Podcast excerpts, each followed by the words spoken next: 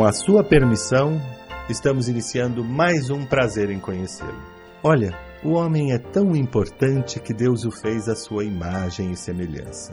E é por isso que podemos afirmar que o maior espetáculo para o homem ainda é o próprio homem. Agora, no final do programa, você é quem vai julgar este convidado e decidir se realmente teve prazer em conhecê-lo.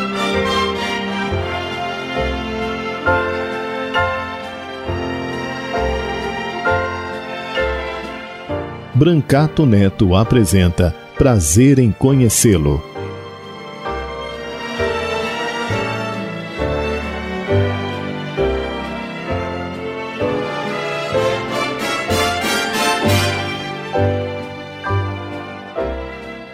É com grande prazer e satisfação que nós começamos mais um programa Prazer em Conhecê-lo.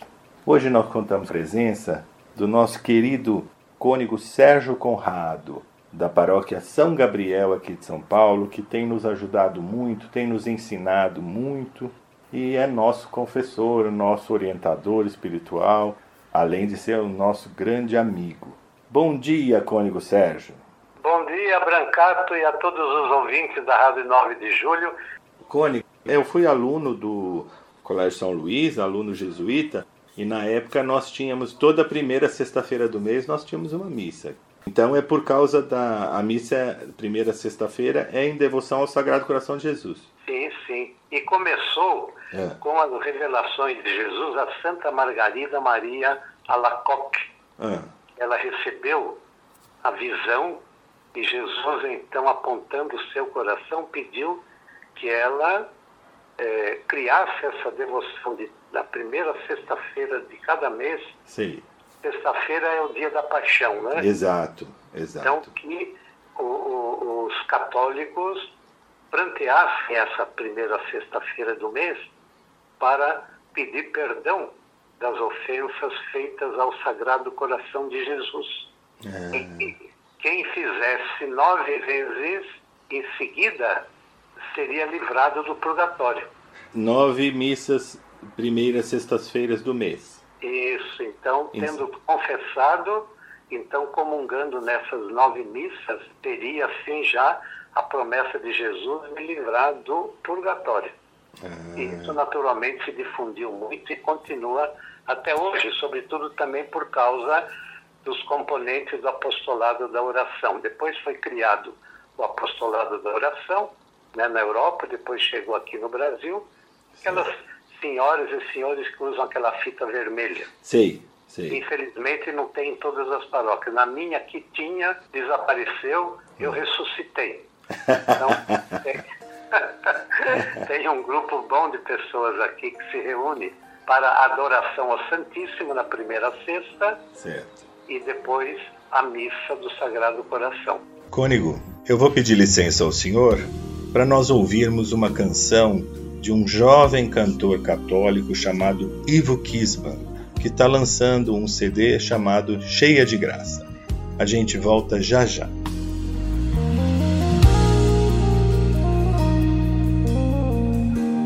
Oh, meu Senhor, tudo que era velho passou hoje nova criatura sou.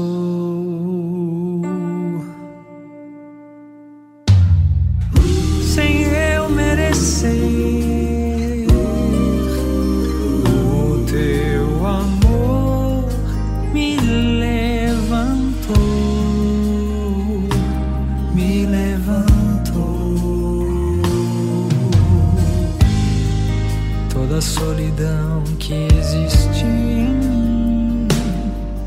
Tua compaixão preencher. Os meus enganos, teu amor me compreendeu, a tua graça me leva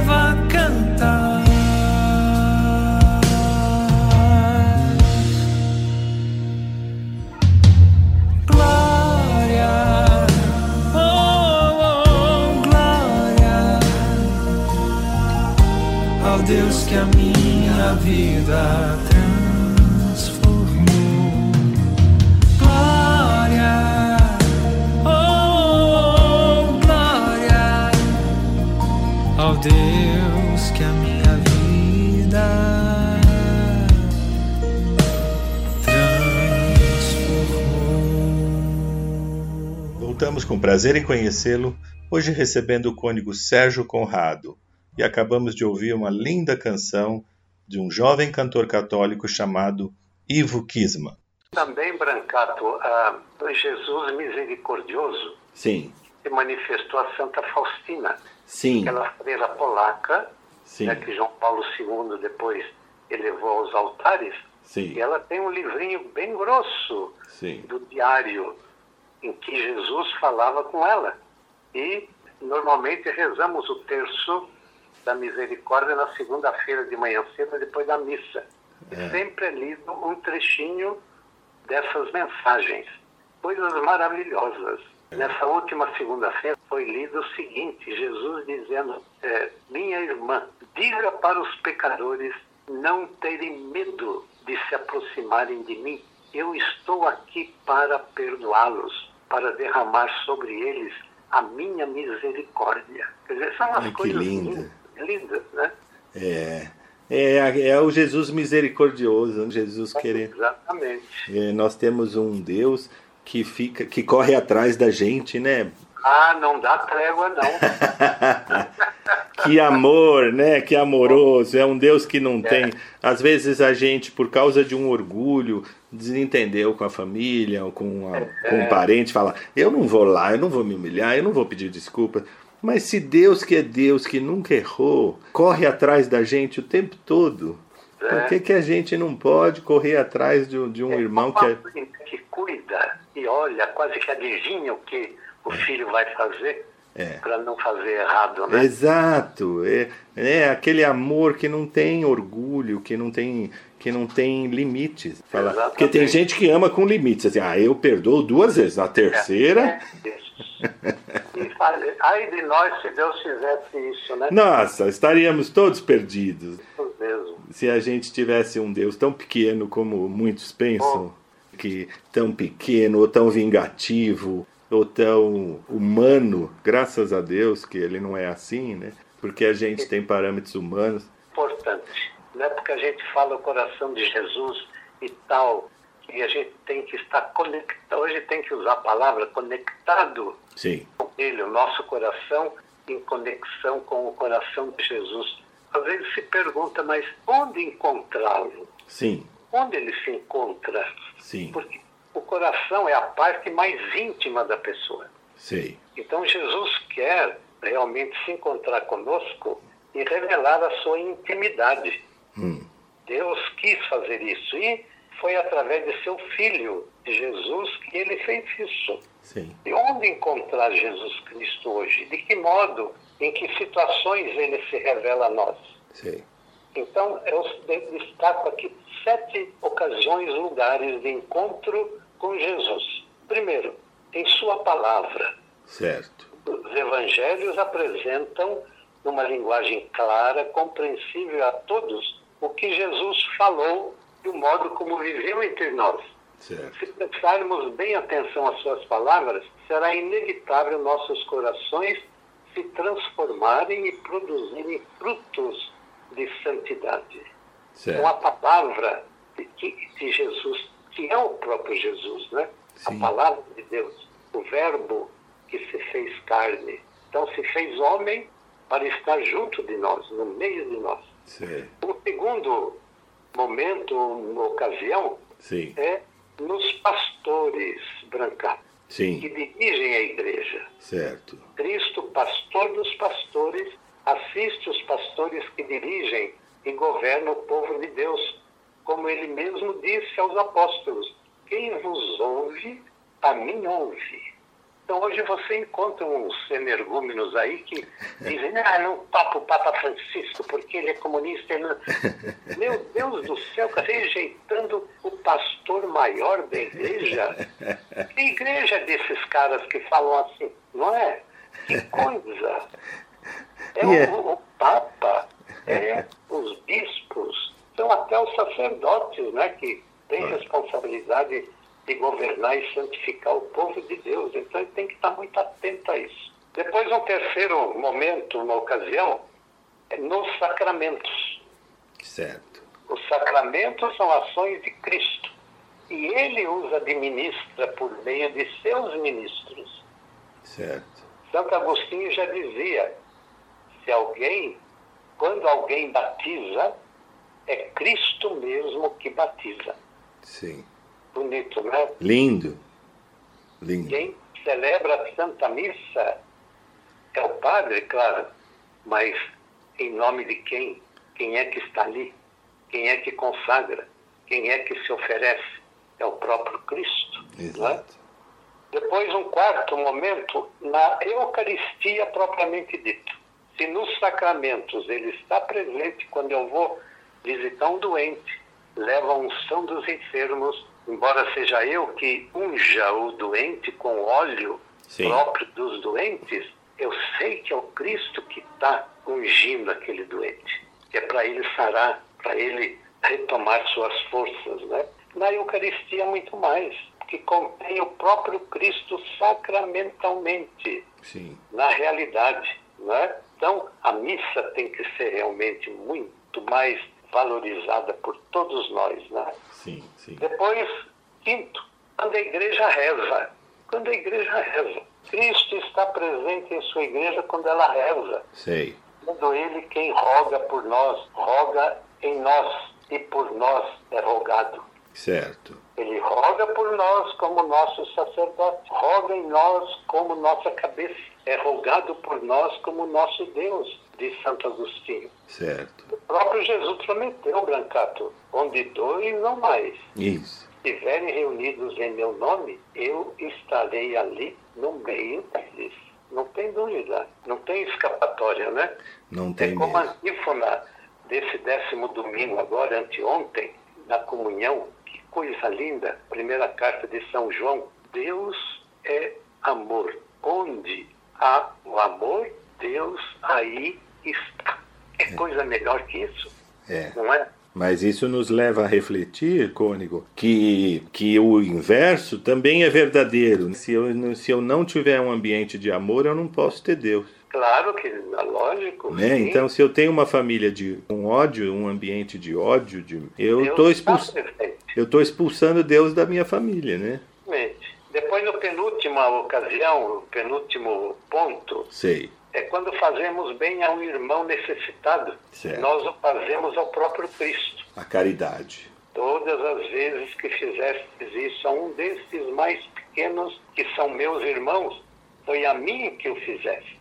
Então é Certo. Cristo que faz essas obras por meio de nós. E por fim, já que estamos falando de coração de Jesus, É. onde é que mais nós o encontramos? Em nossos corações. Certo. Cristo habita pela fé em nossos corações e neles derrama o amor de Deus pela ação do Espírito Santo que nos dá. Certo. Eu acredito que essas breves colocações, esses sete, sete ocasiões em que podemos encontrar o Sagrado Coração de Jesus, nos ajudam, ou possam nos ajudar nesse mês de junho, crescer um pouquinho mais na devoção ao Sagrado Coração de Jesus e a gente rezar mais vezes aquela antífona maravilhosa. Jesus, manso e humilde de coração, fazei o meu coração semelhante ao vosso É verdade. né? na hora da dor, na hora do desespero, na hora de não ter o que fazer, não saber o que fazer numa situação, Jesus manso e assim por diante. Nós vamos para um breve intervalo e vamos ouvir mais uma canção do cantor católico Ivo Kisman. Voltamos já já. Senhor, em tua presença eu quero estar, em tua graça me derramar, sem reservas, me derramar. Não só com minha razão te conhecer, mas com o coração contrito deixar-me envolver. Sem reservas, deixar-me envolver. Sem reservas,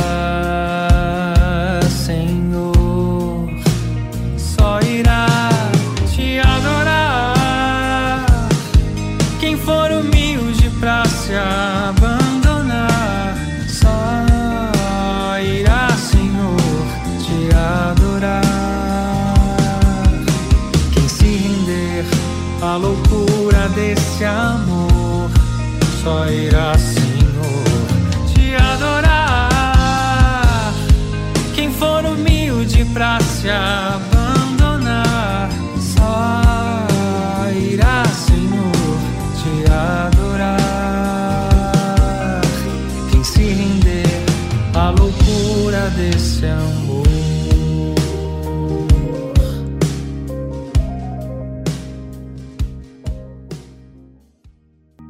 Voltamos com prazer em conhecê-lo, hoje recebendo o cônego Sérgio Conrado. Dessas boas práticas, desses bons hábitos, começando pela oração, a palavra, a leitura da palavra, E a missa, a Eucaristia, os sacramentos, né? os sacramentos, Os outros, os outros, a caridade exato. E olhar para dentro de nós mesmos. e olhar para dentro de nós mesmos. É um resumo do Evangelho, né? É, É um resumo de todo o Evangelho. Olhar para o irmão, participar dos sacramentos, caridade, porque a fé também tem caridade. E parece tão simples, né, Cônigo? é, se a gente fizesse um pouquinho de cada um. Um pouquinho de cada um, Ah, né? Não é? Eu e usando a nossa linguagem de hoje aqui, olhar para dentro de nós e se perguntar: eu estou conectado, meu coração está conectado com o coração de Jesus? É, Né? É verdade. É isso. É difícil. Queria dizer para o nosso ouvinte, esses bons hábitos, as coisas boas, a gente vai forçando e vai adquirindo aos poucos, mas vai Exatamente. tentando, né? Assim, é de uma vez só. É. Assim como a gente, quando vai ao médico, o médico diz: ah, você precisa caminhar 10 minutos por dia, ou você precisa fazer um exercício físico. Não é fácil, mas a gente vai tentando todo dia um pouquinho, vai, até que vai acostumando, vai incorporando a, a nossa vida.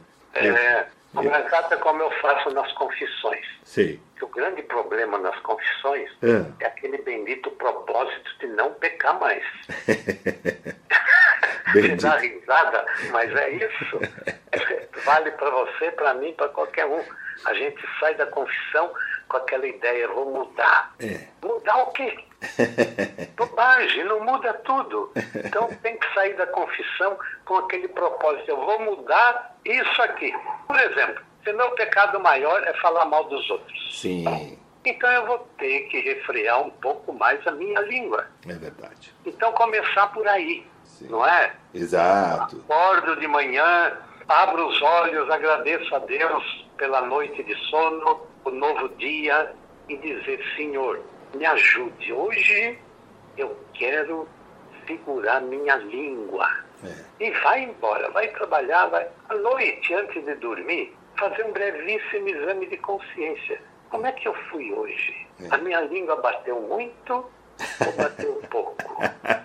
Olha, foi menos hoje. Bendito seja Deus. No outro dia, de novo. E aí que se cria o hábito, como você falou. Um bom hábito, Porque né? senão, cada confissão é, é a mesma coisa. É verdade. Eu quero aproveitar o seu exemplo aqui para dizer para o nosso ouvinte: nesses tempos de internet, que é tão comum, todo mundo usa a internet, WhatsApp, redes sociais. Um propósito que a gente pode fazer, além de não falar mal do outro, é não vou discutir na internet ou não vou ser agressivo com É, alguém que pensa. Não leva a nada, né? É, poxa, com alguém que é diferente do meu pensamento. Porque hoje as pessoas já estão escrevendo. Eu fico bastante surpreso como as pessoas escrevem coisas na internet que depois elas têm que pedir desculpas. Como se o que mais se ouve hoje é desculpas de internet. É, a troco de que, né, que fala, então? Eu digo assim, se, puxa, mas a pessoa ela escreveu sem pensar. ela, ela não deu um minuto para refletir e falar: será que eu devo escrever isso que eu estou escrevendo?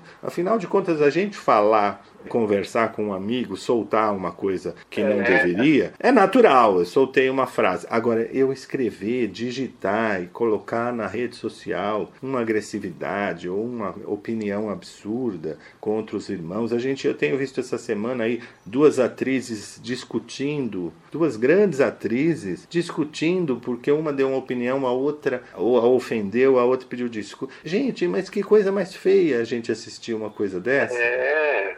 E de gente que se diz grande, né? Sim, gente famosa, gente que tem uma é. legião de seguidores. E, é. e eu digo, poxa. Tem que pensar nisso também, né? Como suja os seguidores também, né? Claro, claro. Então hoje falar mal dos outros, é, antigamente falar mal era dar um telefonema, chamar a vizinha do lado e falar fulano. Não, hoje a coisa tá Agora mais... é eletrônica. É. Quando você fala mal de alguém, são milhões. A, a repercussão, o mal que você faz é muito grande. E depois para você recolher isso, não recolhe mais. Nunca mais. Nunca mais. Nunca mais. Sabe aquela história da. Vou falar que era homem, vai que foi confessar. Sim. E era um desses tipos de pecados. Eu não sei quem que inventou isso, mas não pode ter saído de segredo da confissão. Em todo caso, para ilustrar, vale. O, o cara disse que falou mal de uma pessoa, inventou, caluniou, e era coisa grave. Sim. O padre falou, ah, então vou fazer o seguinte, eu vou te perdoar, mas antes você vai fazer a penitência você vai pegar e corre depressa e me traga uma galinha aqui. É. Aí o cara foi e pegou uma galinha, agora você sobe na torre da igreja e depena a galinha lá de cima. tchá, tchá, tchá. Desceu com o frango pelado. Aí o padre falou, agora, meu amigo, você vai pegar todas as penas que você tirou do frango e me traz aqui. Padre, mas é impossível, como é que eu vou fazer isso? Tem pena que voou foi lá não sei para onde e tal. Falou, viu? O que é que você fez? Falando da honra do outro, Exato. você não consegue mais recuperar. É verdade. Aí né? está. Por mais que se faça, por mais que peça desculpa à pessoa, Sim. mas a fama dela já correu. Sim. Né? Então é muito importante a gente ter freio na língua né? Exato. Né? e saber até onde deve falar e como falar, né? Como falar. Né? Calúnia é, é como plumas ao vento, né, Cônico? É, é, e o Papa, ultimamente, o Papa Francisco tem falado para as congregações religiosas, para as comunidades, o perigo dos mexericos. Exato. Eu acho, eu acho que é um propósito que nós, cristãos, católicos, podemos fazer hoje é, nas redes sociais. No, no tempo de Jesus, né, os apóstolos, quando andavam, as pessoas diziam: Vede como eles se amam. Eu acho que um é, propósito que nós podemos fazer é agir de uma maneira diferente nas redes sociais, para que a pessoa olhe e diz: Olha, aquele cara é católico, ele é cristão, olha como ele é diferente. Porque o Papa fala muito das redes sociais. Outro dia até o, é, o Papa fez uma brincadeira, disse que a primeira fake news já foi no Pará, foi a serpente que fez. É, né? Come que é bom. Foi a primeira fake news da humanidade, foi a serpente no paraíso. Sem dizer para onde os trouxas iriam cair, né? então, é, eu acho bacana, porque o Papa está trazendo para o nosso dia de hoje, qual que é o nosso pecado de hoje, né? Como é que a gente é. pode ser diferente? Vamos ser diferente nas nossas redes sociais. Todo mundo tem. Vamos ser diferente. Eu acho que isso já dá, já dá serviço para a gente tentar melhorar uma vida inteira, né? Nem fale. Eu quero pedir licença aos ouvintes para a gente parar para um intervalo e ouvir uma linda canção desse extraordinário cantor católico Ivo Kisman, que está lançando seu primeiro CD chamado Cheia de Graça. A gente volta já já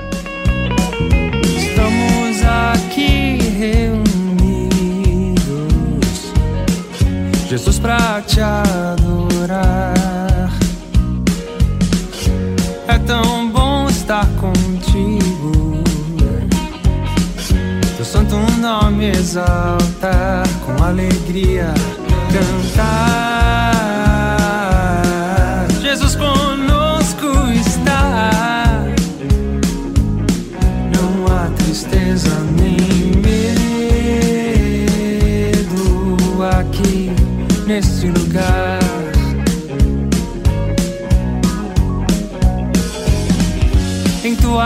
Casa estamos, Senhor. Queremos celebrar os teus prodígios e feitos, Senhor. Outro Deus não há, com alegria cantar.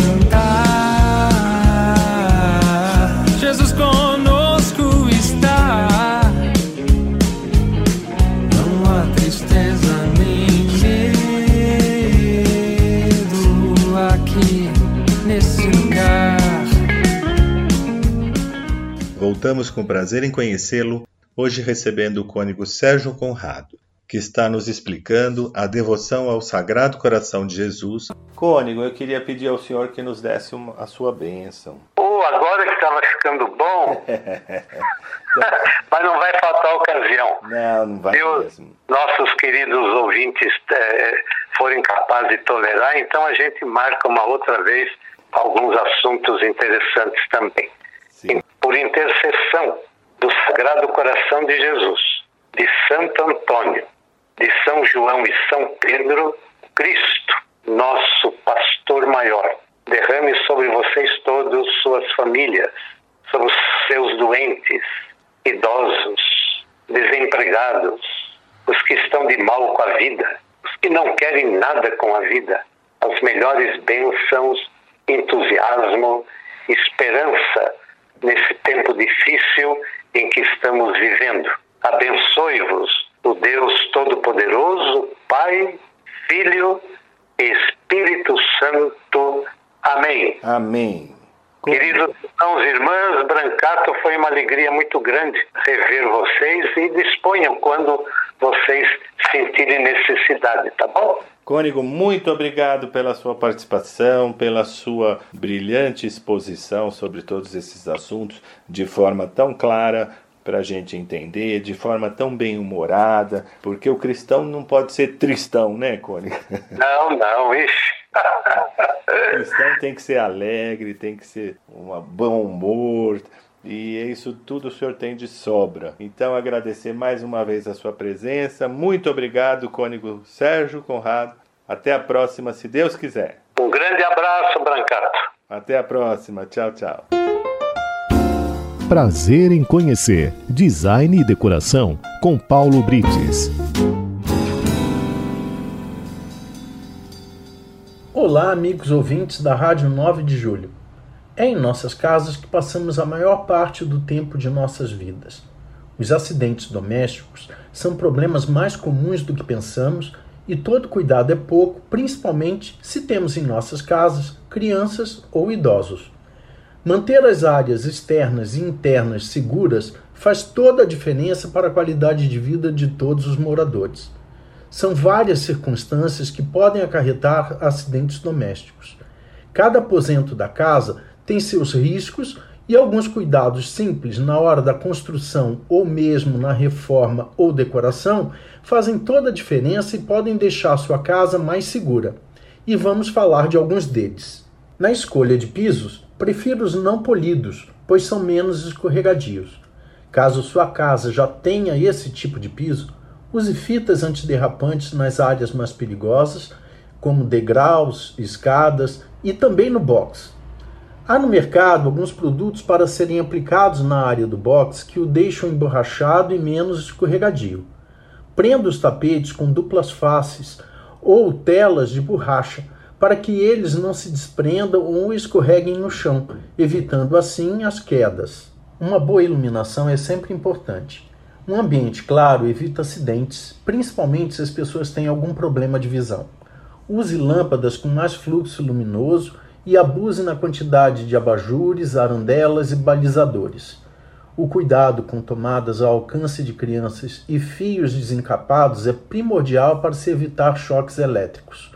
Produtos químicos e de limpeza devem ficar alojados em lugar fresco, sem luz direta do sol e fora do alcance das crianças. No caso de idosos ou pessoas com dificuldades de locomoção, pensar nos mobiliários é muito importante.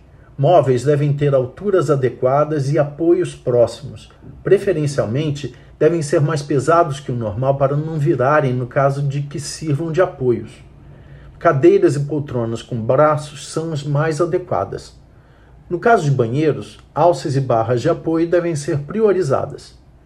Mesmo que hajam outros moradores, a prioridade sempre fica com os mais vulneráveis. Portanto, tenha muita atenção para que todos tenham uma vida confortável e segura dentro de sua casa. E semana que vem eu volto com mais um bate-papo de decoração. E não se esqueçam de me seguir nas redes sociais. No Instagram é by underline icono e no Facebook é by icono. Até lá! Prazer em conhecer Design e Decoração com Paulo Brites.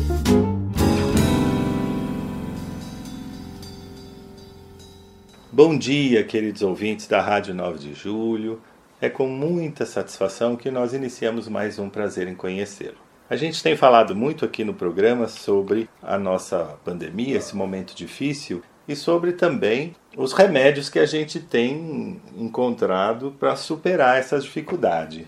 Um deles, talvez um dos melhores que tem, é o teatro. A gente tem falado muito sobre o teatro, assim como, né, como o livro, como as artes em geral na nossa formação intelectual e também para as crianças. Eu me lembro quando criança, meus pais, minha mãe sempre me levava para teatro infantil e isso vai formando que a criança vai criando um gosto pelo teatro. E é por isso que eu trago hoje a Lita Mogoff. Bom dia, Lita. Bom dia, Brancato. Bom dia, ouvinte. Que bom ter você aqui conosco. Eu que agradeço, agradeço demais esse convite, esse espaço. É muito gostoso, sabe que eu adoro falar de teatro. E a gente ficou, durante a pandemia, infelizmente, sem poder anunciar espetáculos, porque estava tudo parado. E eu fiquei muito triste durante esse ano que passou. E agora está voltando, eu estou super entusiasmado, sabe? Que estão voltando as peças, os artistas, a cultura. Peça infantil, então, que delícia, eu acho sensacional. A criança, a, a gente pensa que não, mas as crianças sentiram muito a pandemia, né, Lita? Nossa, sim. Imagina se você sentiu falta do teatro, das artes, imagine eu. Nossa, é, é, assim, pra gente que trabalha com teatro, o público faz muita falta. Essa comunhão que a gente tem, olhar no olho do público e com o teatro infantil, principalmente, né? Essa troca de energia com a criança, essa troca de olhar, essa cumplicidade, isso aí muita falta pra gente, fez falta demais. Faz sim. Eu tenho dois sobrinhos netos pequenos, filhos do meu sobrinho, e a gente tem acompanhado, né, é, nesse período de pandemia, as crianças têm ficado assim diferentes. A alegria deles em voltar agora para a escola presencial, em, em voltar, sabe, a, a, sair de casa, a ver os amigos, a voltar. É, é uma gracinha, porque a gente pensa que as crianças estão em casa e que elas não estão percebendo, não estão sendo influenciadas negativamente por esse período difícil, mas estão. Eu acho que o teatro é uma forma de, de levá-las a voltar ao normal, né? de fazer a criança voltar a sonhar. O teatro é muito gostoso. É diferente trabalhar com o público infantil, do adulto? É muito diferente, é. muito diferente. É, o público adulto ele recebe bem, mas ele tá sempre mais carrancudo? Sim. Ele tá sempre um pouco mais carrancudo, um pouco preocupado com, com, as, com as coisas da vida. A criança é assim uma mágica trabalhar com criança, porque eles embarcam na, na história. O espetáculo que, que nós temos, que é o Heroínas na História, eu troco de personagens com constância, eu uso objetos para fazer os personagens e as crianças embarcam, né? Então eu mostro um objeto, um chapéu, e elas entendem que aquele chapéu, naquele momento, é um personagem. E elas entram na história, sabe? Eles têm uma capacidade de, de sonhar, de imaginar, que a gente vai perdendo à medida que amadurece, né? Sim. Sim, infelizmente a gente vai perdendo. É, e a criança é muito espontânea. Você vê na cara dela, o adulto ainda por educação, às vezes cumprimento, é mais comedido, mas a criança ela mostra no olhar se ela gostou ou não gostou da peça, né? Ah, sim, é um público que responde na hora, né?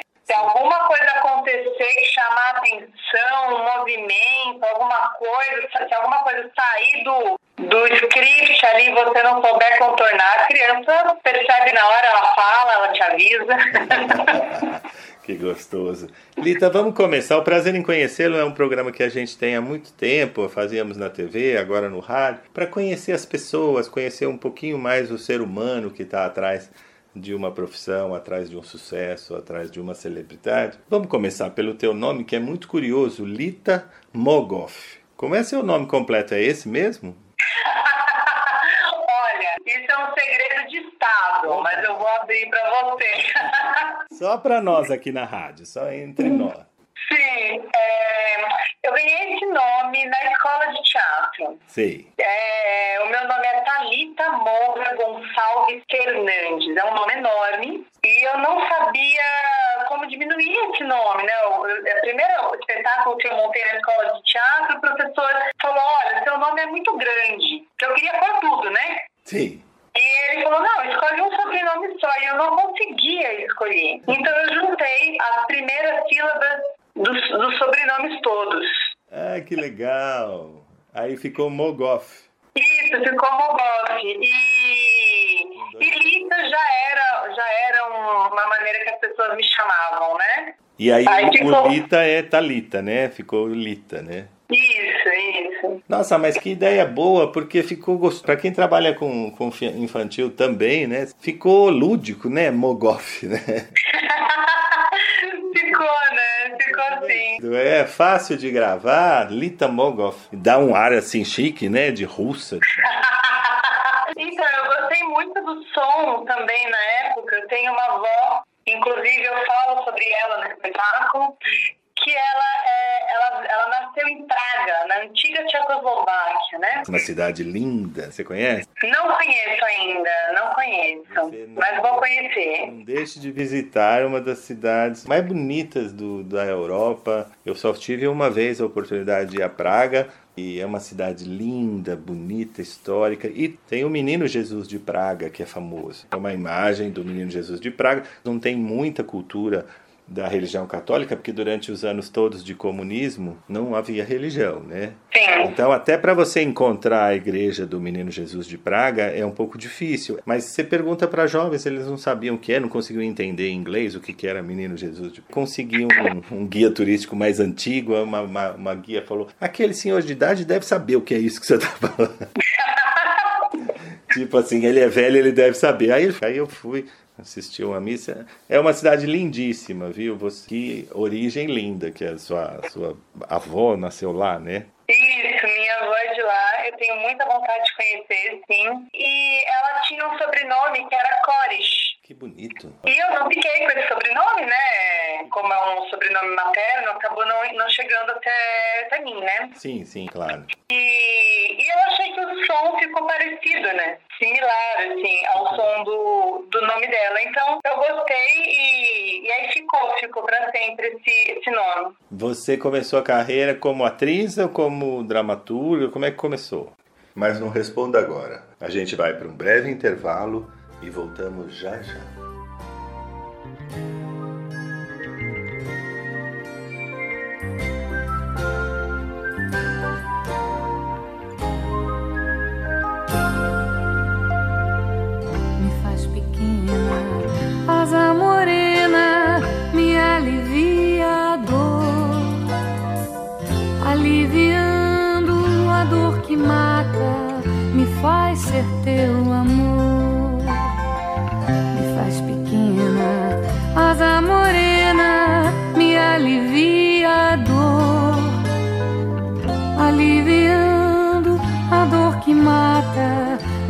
Faz ser teu amor. Me toma no crescer de um beijo muito louco, me implodindo aos poucos no universo a desvendar a vastidão do teu amor. Me toma sem pensar, num gesto muito forte unindo o sul e o norte do meu corpo, frágil corpo, com a mais pura emoção. Me faz pequena, asa morena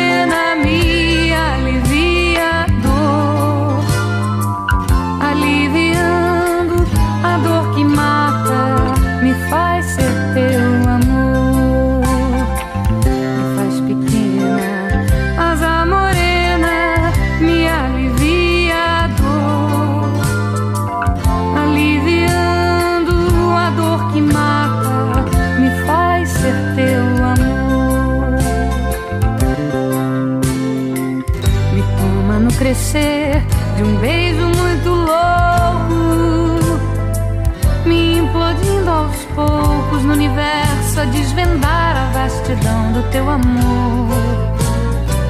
Me toma sem pensar, num gesto muito forte, unindo o sul e o norte do meu corpo, frágil corpo com a mais pura emoção.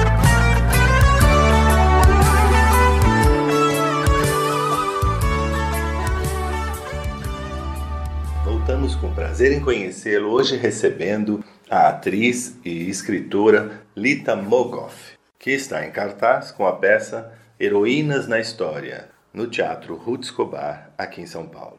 Eu comecei como atriz, eu na verdade nunca tinha escrito um texto antes e durante a pandemia que eu me arrisquei a, a pegar os rascunhos que eu tinha Sim. e, e, e reorganizá-los, né? E aí mandei para algumas amigas que são dramaturgas, falei, olha, o que, que você acha? Li muitas vezes com as pessoas e acho que a última pessoa a palpitar no texto, assim, foi o Tato Fischer, que é o diretor do espetáculo. Sim. E aí você, terminado o texto, como é que vocês resolveram montar esse espetáculo? Nossa, eu acho que todo artista tem uma, uma inquietação muito grande, né? A gente quer fazer. Claro. Então, mesmo durante a pandemia, eu comecei a, a, fazer esses ensaios. Eu tinha muito tempo livre, infelizmente, né? É verdade. e comecei a, a, ensaiar alguns, algumas cenas, e aí eu alterava um pouco o texto, mostrava para o diretor. Então isso foi, foi surgindo. Até porque eu desenvolvi um canal no YouTube que conta a história de pessoas do Brasil, pessoas da história do Brasil, para crianças. Então, é, essa pesquisa começou, na verdade, assim que estourou a pandemia, eu comecei com esse canal para manter a pesquisa ativa Sim. e fui preparando o espetáculo nessa pesquisa do, do canal. Puxa vida, mas que ideia boa que você teve, não? Lita, de, de falar de mulheres da história para criança, de uma forma que a criança entenda. É uma aula de história divertida, né? É, é, a ideia é essa, a proposta é essa, é apresentar essas figuras históricas que são figuras pelas quais eu me apaixonei. Sim. São grandes heroínas brasileiras. Então, uma das heroínas é a Maria Filipa, é uma mulher que quase não está nos livros de história, é uma mulher negra que organizou 40 outras mulheres para impedir o avanço da, da Marinha Portuguesa sobre a Bahia. Nossa, que bacana. Deixa eu dar um, só dar um esclarecimento para o nosso ouvinte. A Lita Mogoff é a atriz e escritora de um espetáculo que está tá estreando agora chamado Heroínas da História. É um espetáculo infantil que fala de mulheres, de heroínas da nossa história. Então você fala da Maria Filipa, da Maria Quitéria, Aracide Carvalho, Margarida Maria Alves. Então, a primeira que você está nos contando é a Maria Filipa. Então, eu não sabia, era uma negra que lutou, é isso? Isso, ela participou de batalhas pela independência do Brasil. Não é à toa que nesse momento que a gente está vivendo, resgatando valores, resgatando personalidades negras que ficaram esquecidas todo esse período, esse teu projeto é muito é muito bem-vindo, né? muito apropriado nesse momento de mulheres, de mulheres de luta. Foi coincidência isso? Você sabe que na, quando eu comecei a desenvolver esse texto, eu não pensava nisso. Eu me apaixonei mesmo pela história da Maria Filipa. Sim.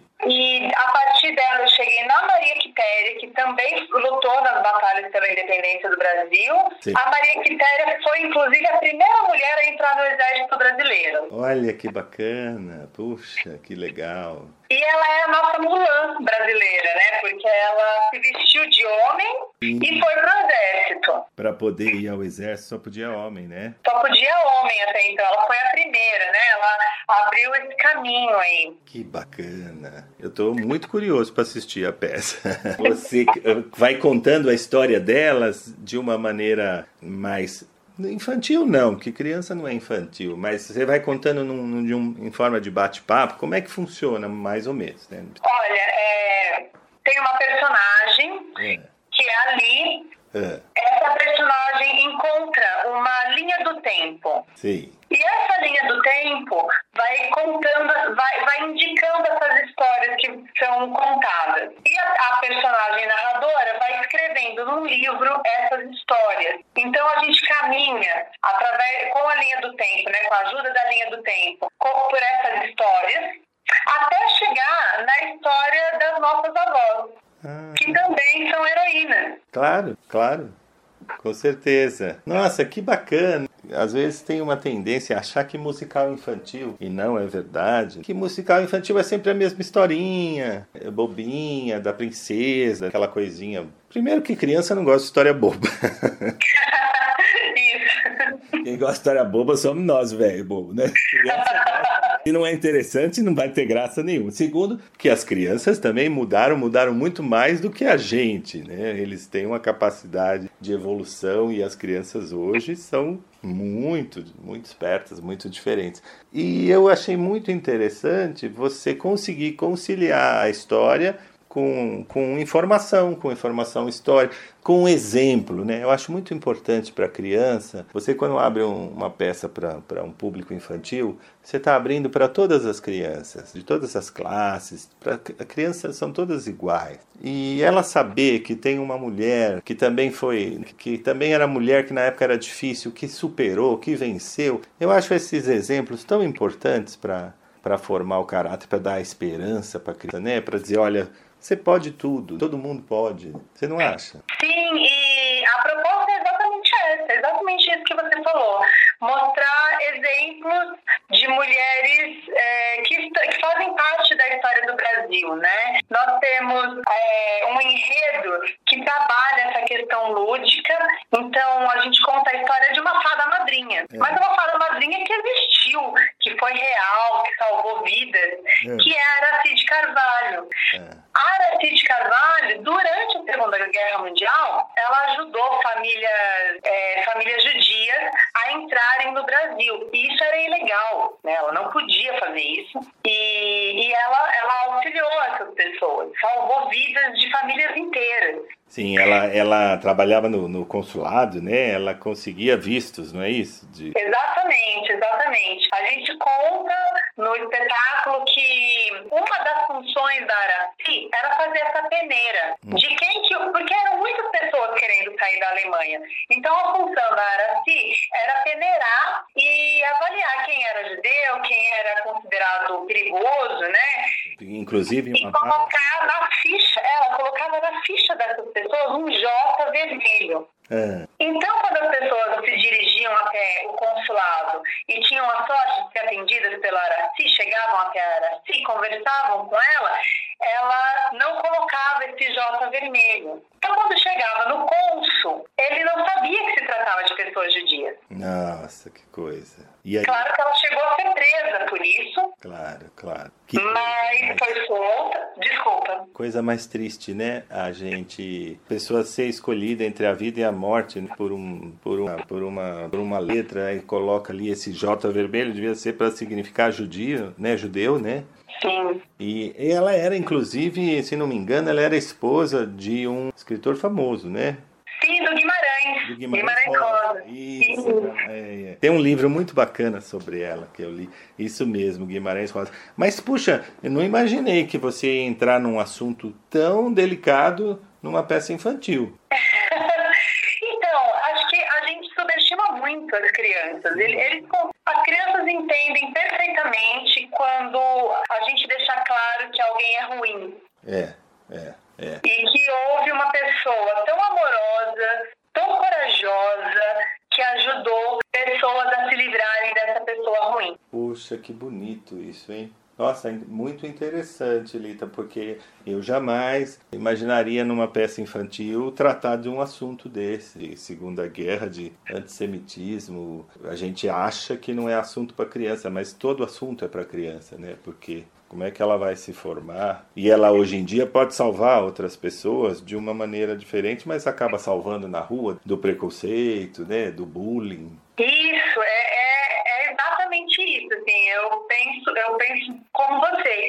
E para fazer essa história, eu entrei em contato com, com algumas instituições judaicas Sim. e percebi que eles falam sobre a Segunda Guerra Mundial com as crianças. Sim. Inclusive, eles me mandaram alguns materiais. É, falam desde a mais tenra idade. Sim. Então, a criança sabe que aconteceu a Segunda Guerra Mundial, claro, né? É, com todos os filtros necessários, com todo o cuidado, com todo o carinho do mundo. Sim. Sim. Mas a criança sabe que teve uma pessoa ruim que ameaçava outras. Sim. E é importante que a criança entenda que há, havia essa, essas pessoas, haviam essas pessoas ruins, mas também havia pessoas boas como a Araci, pessoas justas, Sim. que enfrentaram isso e salvaram vidas. Que coisa interessante. E você vai de várias histórias, né? Guerreira até a Segunda Guerra. E quem foi Margarida Maria Alves? Mas não responda agora. A gente vai para um breve intervalo e voltamos já já.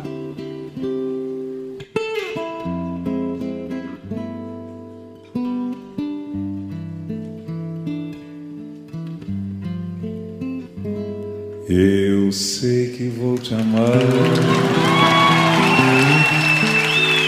por toda a minha vida. Eu vou te amar em cada despedida. Eu vou te amar desesperadamente. Eu sei que vou te amar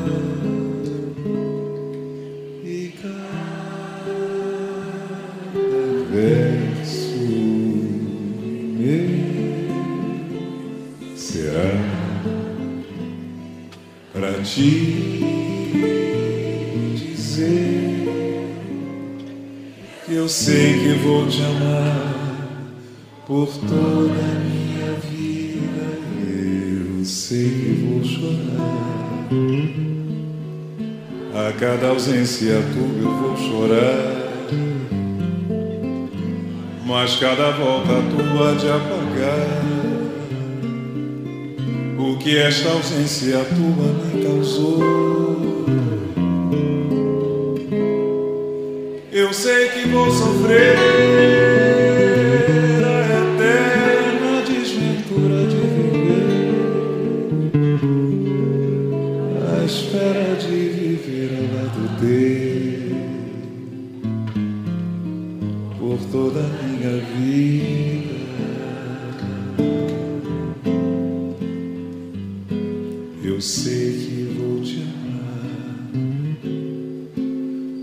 toda a minha vida. Eu vou te amar em cada despedida. Eu vou te amar desesperadamente. Eu sei que vou te amar.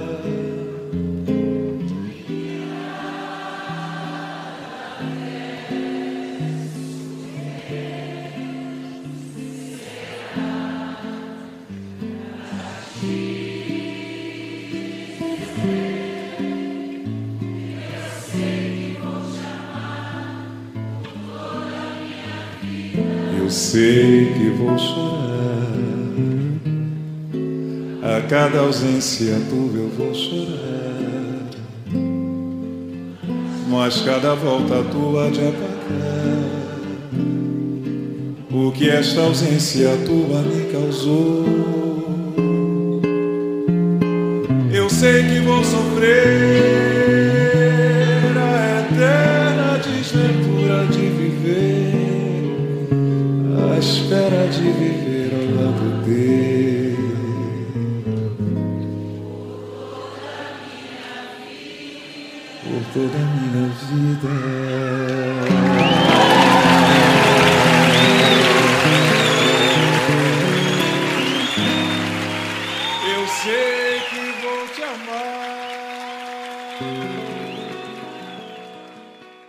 Voltamos com prazer em conhecê-lo, recebendo hoje, neste sábado, a atriz e escritora Lita Mogoff, que está em cartaz no Teatro Ruth Escobar aqui em São Paulo com a peça As Heroínas da História. Quem foi Margarida Maria Alves? A Margarida Maria Alves era uma lavradora que lutou pelo fim do trabalho infantil nas zonas rurais. Ah, que interessante. Então tem uma história que conta lá na história que ela era uma semente. Então ela trabalha sempre produzindo alimento e, e, e é tratado isso como um superpoder, produzir alimento para que as pessoas comam. Né? É um superpoder. Sem esse superpoder, a gente não vive. É. E também um assunto delicado, trabalho infantil, né? Também não é dos, dos mais leves, né? é, mas é tratado de uma maneira leve, assim. A criança entende, entende com clareza, é, mas de uma maneira sutil também. Então, a gente fala no espetáculo que as crianças precisam estudar, que as crianças têm que ir para a escola, elas não precisam, elas não devem estar no trabalho, né? Com certeza, com certeza. É, ela criou, inclusive, nas zonas rurais, um, um espaços para que as crianças aprendessem a ler e escrever, e os adultos também, porque ali no 1980 é, haviam muitos adultos no campo ainda nas zonas rurais analfabetos, né? Sem dúvida, sem dúvida. E até hoje, de vez em quando, a gente ainda se surpreende com alguns absurdos, com, com trabalho escravo ou equiparado a escravo, né? Não é exatamente escravo. Até hoje, infelizmente, ainda existe. Por isso que a gente não pode deixar de falar, né? Porque a gente acha que as mazelas da humanidade, a gente acha que resolveu, não vai acontecer mais. Não, mas se, se esquecer, volta. Coisa ruim volta. É, é necessário tomar cuidado, fato. É, vigilância, né? Tem que continuar firme, falando, lembrando. Nesse ponto eu acho bacana colônia judaica que ela conta a história, ela passa essa história do povo e de, de tudo que passaram de bom e de ruim, eles vão passando através dos séculos, porque a cultura, para que eles não esqueçam, para que não, não aconteça novamente, isso é muito importante. A gente tem uma tendência a querer esquecer as coisas ruins, é, a querer esquecer, a querer apagar, não querer tocar no assunto. Mas isso não, não é bom, necessariamente não é, ideia, não é interessante porque tá aí a gente vendo, né, por exemplo, não tem esse negacionismo de vacinas. Eu acredito que muita gente negue vacina ou não queira tomar porque não chegou a ver as pessoas doentes. Porque já pegou uma época em que todo mundo está vacinado e não viu doença nenhuma. Eu que sou um pouco mais velho, eu me lembro de catapora, rubéola, essas coisas na minha época de escola. A gente tinha bastante, apesar da, das vacinas, a gente tinha de uma maneira mais leve. E era inquestionável, não passava pela cabeça não tomar vacina. Não, não era lógico uma coisa dessa. Talvez porque hoje em dia que passou, que ninguém mais viu doença, né? Sarampo, por exemplo, que estava erradicado, esqueceram de contar, as gerações esqueceram de alertar. E... Não sei, estou desenvolvendo uma teoria minha própria. Mas acontece, né? Se você não fala, não comenta o que aconteceu no passado, o que os, as pessoas já viveram e como solucionaram, quem vem nessa, nessa nova geração é, pode imaginar que isso nunca aconteceu, nem, vai, nem é necessário, né? É, e, e a nossa pesquisa caminha nesse lugar mesmo, da memória social. É, eu, eu, fiz a minha pós-graduação na Universidade de São Paulo, é. num curso chamado Psicologia Política. Sei. E eu estudei a minha a minha a minha monografia está voltada para a memória social. E eu concordo com, com você. É extremamente importante falar dos nossos processos históricos. É, é, para que a gente saiba, a informação é melhor, a melhor maneira de combater a ignorância. Com certeza, com certeza. E outra, e combater também, e, e, da gente ficar prevenido. Porque há coisas que você nunca viu ou nunca ouviu falar, e ingenuamente a gente fala, gente, isso não vai acontecer. Quem é que poderia imaginar que um homem iria perseguir os judeus eh, simplesmente pelo fato de eles serem judeus? Não só judeus, foram perseguidos minorias, né, negros, homossexuais e tal. Se você não souber que aconteceu, você talvez nem se previna. E essas coisas, infelizmente, elas não começam de um dia para a noite. Eu não começa hoje acordei, virei Hitler e vou matar judeu. Não é assim, infelizmente. Vai começando devagarzinho, né, Lita? É, aquela velha história do sapo na, na panela. É. Conta pra gente a história do sapo. Pode... A história do sapo na panela, não sei se os ouvintes conhecem. É, se você tem uma água fervendo e coloca o sapo dentro dessa panela com água fervente, ele vai pular. É. Se você pegar esse mesmo sapo, colocar na água fria e colocar essa panela no fogo, aquela água vai esquentando um pouquinho e o sapo não vai sentindo tanta diferença até que ele morre cozido assim, dentro daquela panela. que judiação, é verdade. né? Você. Por quê? Porque quando você vai aquecendo aos poucos, você pega é, o sapo, entre aspas, desavisado, está prevenido. Que é o que acontece com as mentiras, com as fake news, com os, os absurdos, né? Que a humanidade, a gente fala, imagina se é capaz um ser humano fazer isso. Somos capazes de fazer qualquer coisa, tanto para bem como para mal, né? O ser humano é capaz. Claro que não chega de um dia para a noite, mas vai acostumando, né?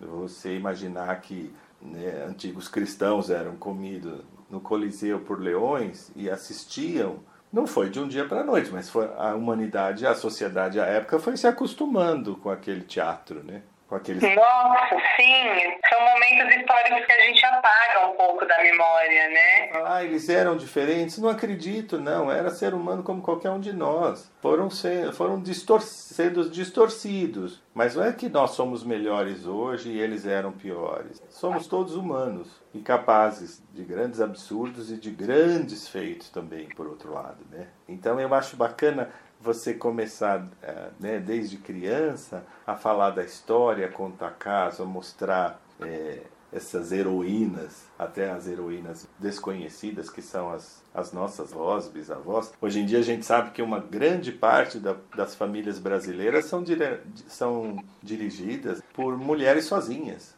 Sim, sim. E são verdadeiras heroínas para os filhos, avós, mães, avós, madrinhas, né? E eu acho muito bacana, porque na nossa sociedade, assim como aos negros, escravos e tal, nunca deu muito valor, não deu muito, nunca deu muito destaque para as mulheres na, na, história. Sempre, as mulheres sempre têm um papel meio secundário. Né? É, e, e a necessidade de fazer esse espetáculo está um pouco aí também, de mostrar essas, essas heroínas brasileiras, essas heroínas que fazem parte da nossa história, que estão negligenciadas, estão um pouco à margem ali da história oficial, sim, sim. mas que foram grandes mulheres, que fizeram grandes feitos em épocas muito mais difíceis do que a nossa. Verdade, verdade. Mesmo é o caso da Araci, por exemplo, de ela tá, tentar salvar judeus, ela estava correndo risco de vida, né? Ela... Sim, ela correu um risco é, terrível e ainda levou o Guimarães com ela. O Guimarães com ela, outra, o nosso governo, a gente sabe hoje que o Getúlio não queria judeus no Brasil, ele estava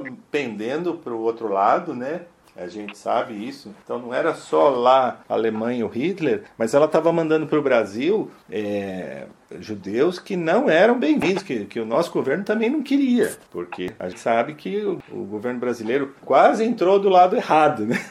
Sim, é, uma grande heroína porque ela enfrentou não só o governo alemão, né, é. da época, como também o governo brasileiro. brasileiro sem né? de dúvidas. Inclusive, para que ela voltasse, foi um, foi um, um, um engodo com o governo brasileiro na época.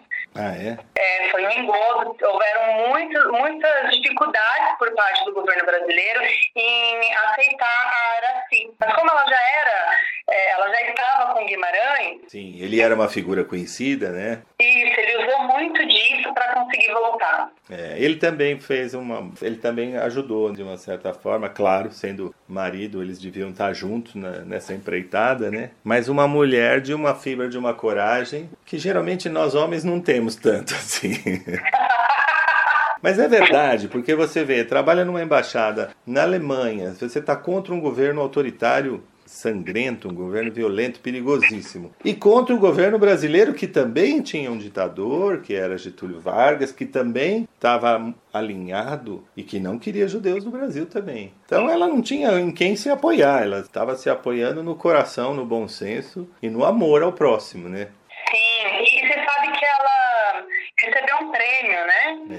É de Justa entre as Nações, por esse trabalho tão bonito e perigoso que ela executou. Sim, que bacana. E que bacana você incluir num, num, numa peça infantil uma história tão bonita, né? Que a gente conhece tão pouco. Eu mesmo te confesso, o caso da Araci eu conheci há pouco tempo, não faz muitos anos que eu soube do caso, não conheço a fundo, soube do caso de um livro. E você já poder ensinar para os nossos pequenininhos, já desde cedo, sobre essa mulher extraordinária ou sobre a Maria Filipa. Puxa, que privilégio, né? A gente poder levar nossas crianças para aprender coisas tão. Talvez alguma coisa que eles não vão aprender com facilidade, porque não é uma matéria corriqueira de colégio, né? É uma coisa que tá, é, são histórias que estão tanto escondidas, né? A gente passa por, esse, por essas mulheres no estudo da história de uma maneira muito rápida quando passa por elas, né? Sem dúvida.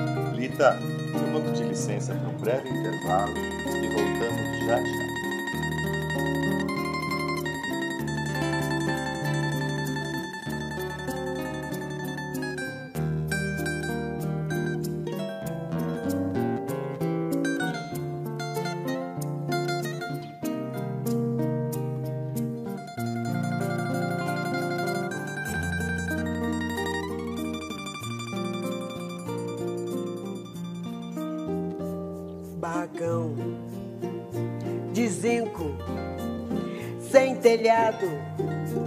Sem pintura, lá no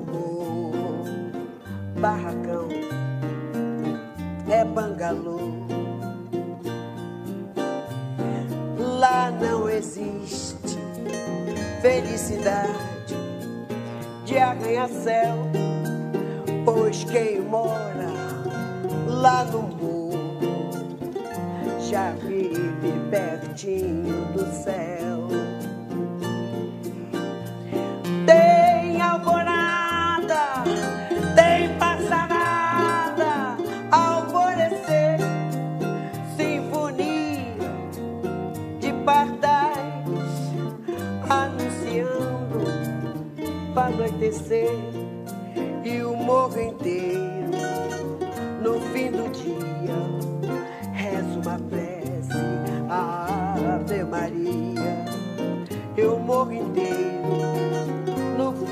dia, rezo uma prece, Ave Maria.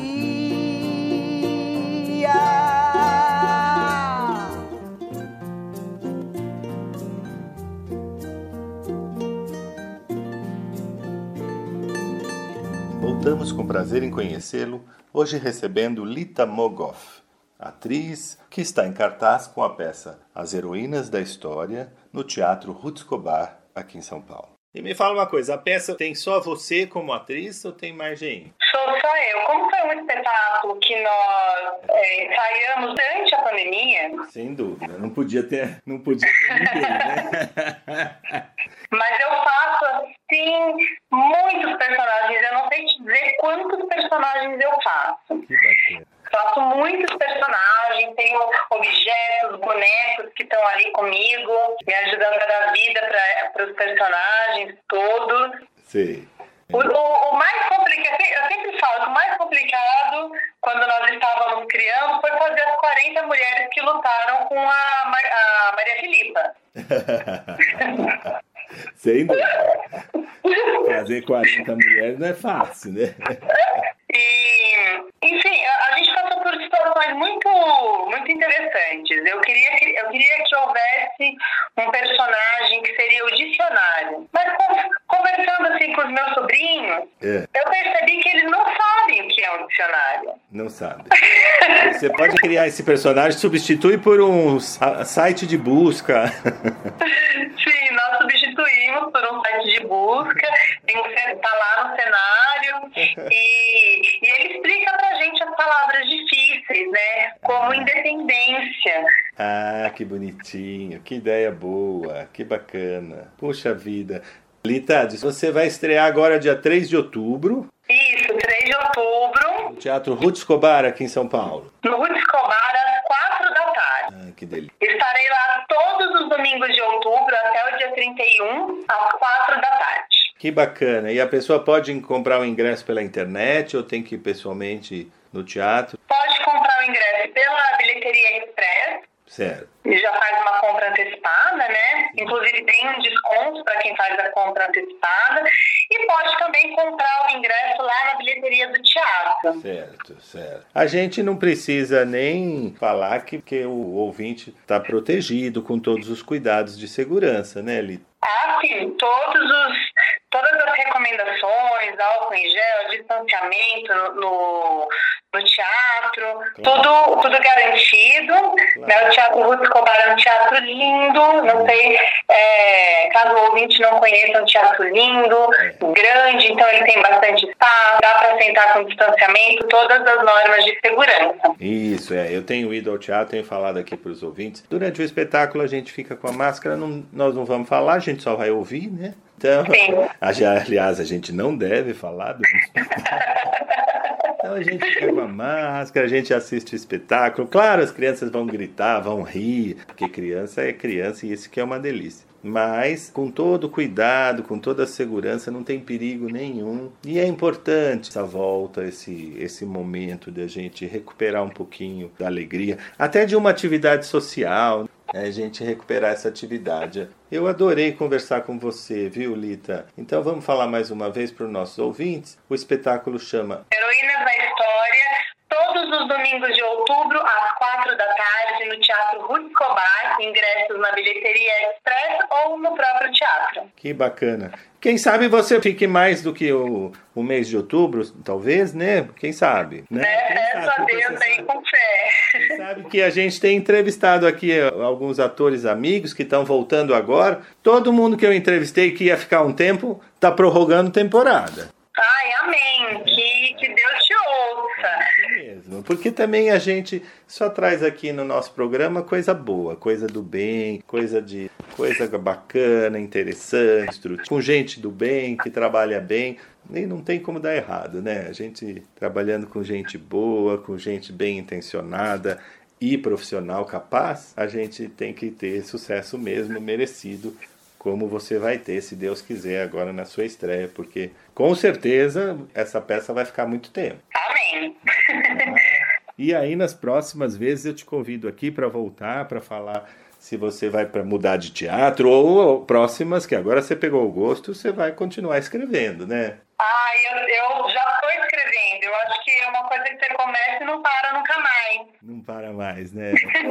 é uma coisa necessária, né? Você não consegue deixar de fazer, né? Mas... Tem muitas heroínas para contar histórias, sim. É, e heróis até, também. Eu até queria te dar essa ideia. Você podia continuar com a saga das heroínas. Que aí eu posso levar meus sobrinhos agora em outubro. Daqui o ano que vem, no começo do ano, eu levo de novo. São novas heroínas. É uma nova peça. Não seria uma boa ideia? Nossa, sim, eu tenho pensado muito sobre isso.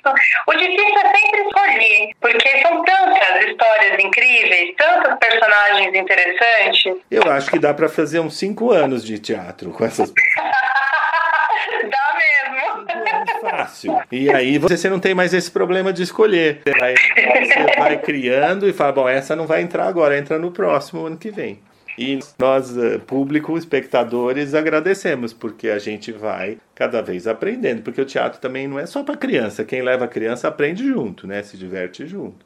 É, sim, geralmente sim. a gente aproveita até tanto quanto as crianças, né? Sim, mas você sabe que eu criei um jogo que tem 32 heroínas da história do Brasil. Que bacana! Então, também quem, quem quiser conhecer esse trabalho, é só entrar no Instagram, é. arroba Cia Guarda-Chuva e dá uma olhadinha lá nesses jogos que nós desenvolvemos. Ah, então é Cia Guarda-Chuva, Cia de companhia, né? Cia de companhia, isso. Cia Guarda-Chuva, arroba Cia Guarda-Chuva no Instagram. Nossas ouvintes usam muito o Instagram, sabe?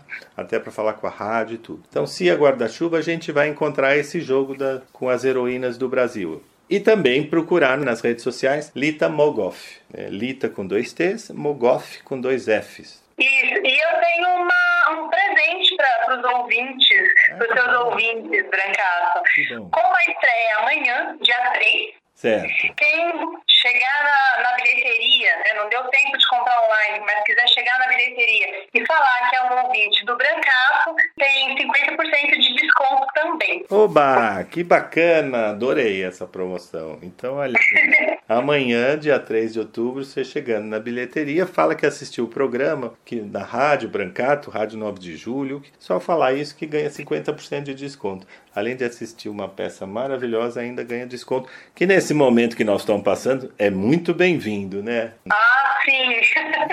bem-vindo, um descontinho é muito bem-vindo. Sucesso, eu, eu espero que você continue com essas heroínas, achei uma ideia extraordinária e você vai ter o seu público cativo, porque quem vai e gosta, eu quando eu vou ao teatro e gosto, eu, eu pareço criança, eu quero ir de novo, né? Eu queria que continuasse. Sim. E eu quero te trazer de volta para falar das próximas heroínas, se Deus quiser. Sim, eu virei muito feliz.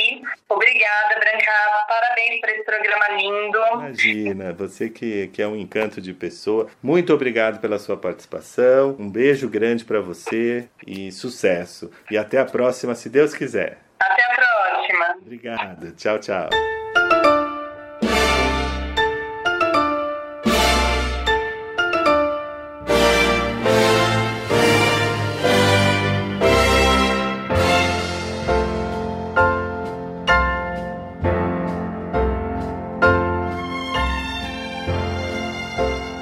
Chegamos ao final do prazer em conhecê-lo de hoje. A nossa proposta foi cumprida. Espero que vocês tenham gostado e aguardo a todos no próximo sábado, se Deus quiser.